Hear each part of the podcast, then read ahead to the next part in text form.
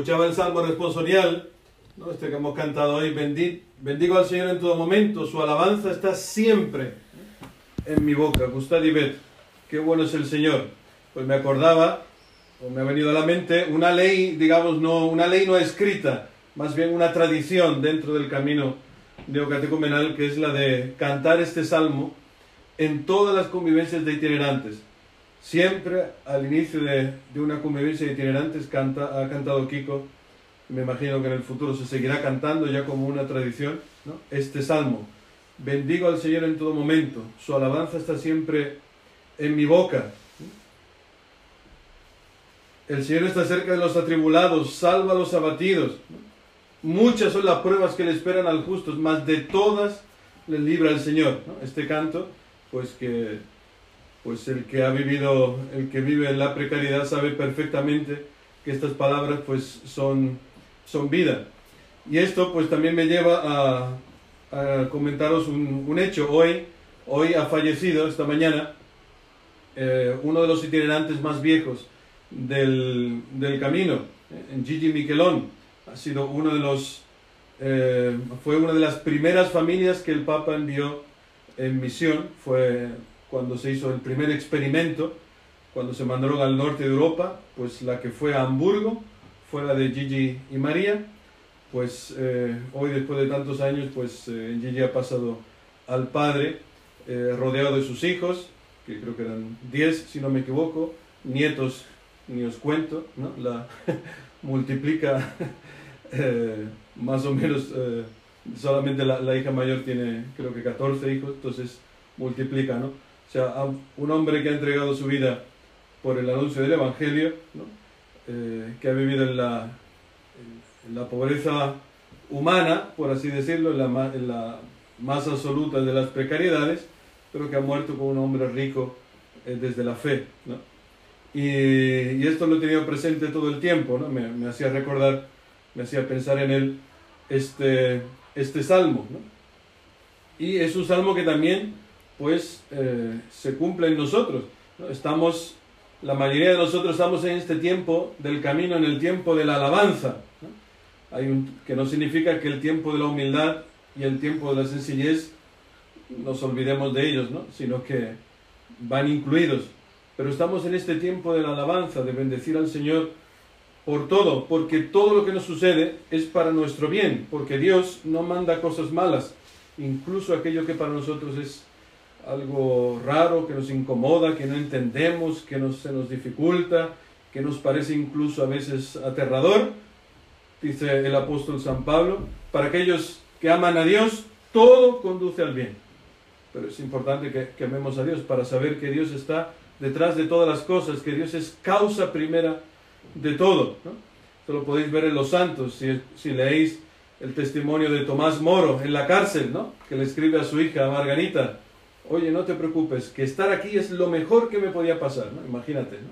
desde la cárcel, escribirle a tu hijo, ¿no? estoy en el sitio mejor que podía estar porque es donde Dios quiere. Si Dios quiere que esté en la cárcel, o Dios quiere que esté confinado, o Dios quiere que esté como esté, es lo mejor, porque es la voluntad de Dios. Por eso, hermanos, entremos en la, pidámosle al Señor que nos ayude a entrar en la, en la alabanza, como los apóstoles, en medio de la persecución. Persecución que a mí, lo que habéis dicho en vuestro eco, me hacía pensar que esta persecución no les viene de, la, de las autoridades civiles. O sea, no les persigue el César ni les persigue los romanos. Es la misma autoridad religiosa la que los está persiguiendo. ¿no? Pues también en medio de nuestras persecuciones, el Señor nos invita a anunciarlo ¿no? con alegría, como, como Pedro y los, y los apóstoles. También escucharemos en otro lugar, cuando son azotados, ¿no? los mandan a azotar el sumo sacerdote y los escribas, y dice, dice en los hechos de los apóstoles que estaban contentísimos de poder sufrir un poquito, ¿no? Por el, por el Señor. Me imagino San Pedro cuando recibía los latigazos o los azotes, ¿no? Que pensaría, ¿no? Señor, esto no es nada para lo que has sufrido tú por mí, ¿no? Por mis traiciones. También nosotros sufrimos la persecución, cada uno a su modo, ¿no? Me imagino que, por ejemplo, muchos de los que tenéis hijos, pues eh, viviréis esta persecución a veces de los propios hijos, ¿no?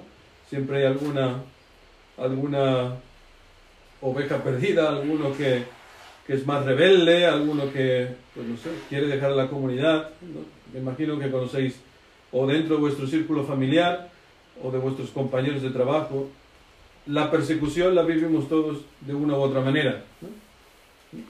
De alguna manera se nos aparece este sumo sacerdote que nos dice, pero no os habíamos prohibido formalmente, ¿no? Dice, eh, enseñar en ese nombre. Los apóstoles, la única respuesta que tienen es, hay que obedecer a Dios antes que a los hombres. Por eso, hermanos, que esto nos, nos llene de, de celo, porque para Pedro, para los apóstoles, para la comunidad primitiva, la fe, el anuncio del carisma no es negociable. No es que, ah, pues si me dejan, si no me dejan, si me aceptan, si no me aceptan. No.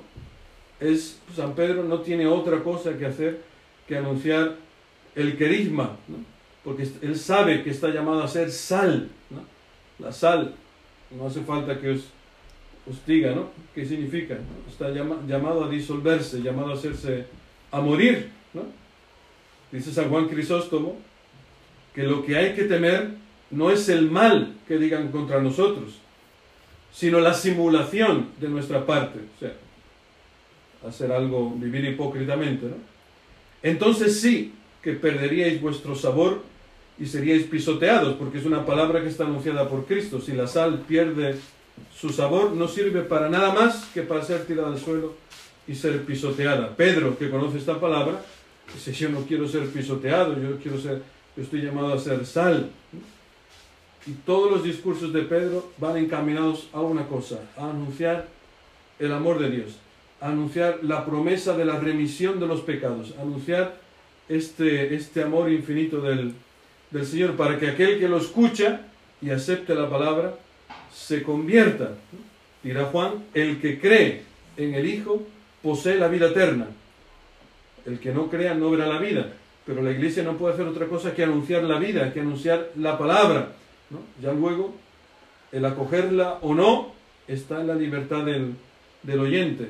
Pero nosotros por nuestra parte no podemos hacer nada más que anunciar este, este amor. ¿Quién anuncia este amor? Pues el que conoce lo que es la tragedia, el drama de, estar de haber estado separado de Él. Si tú has degustado en tu vida, ¿eh?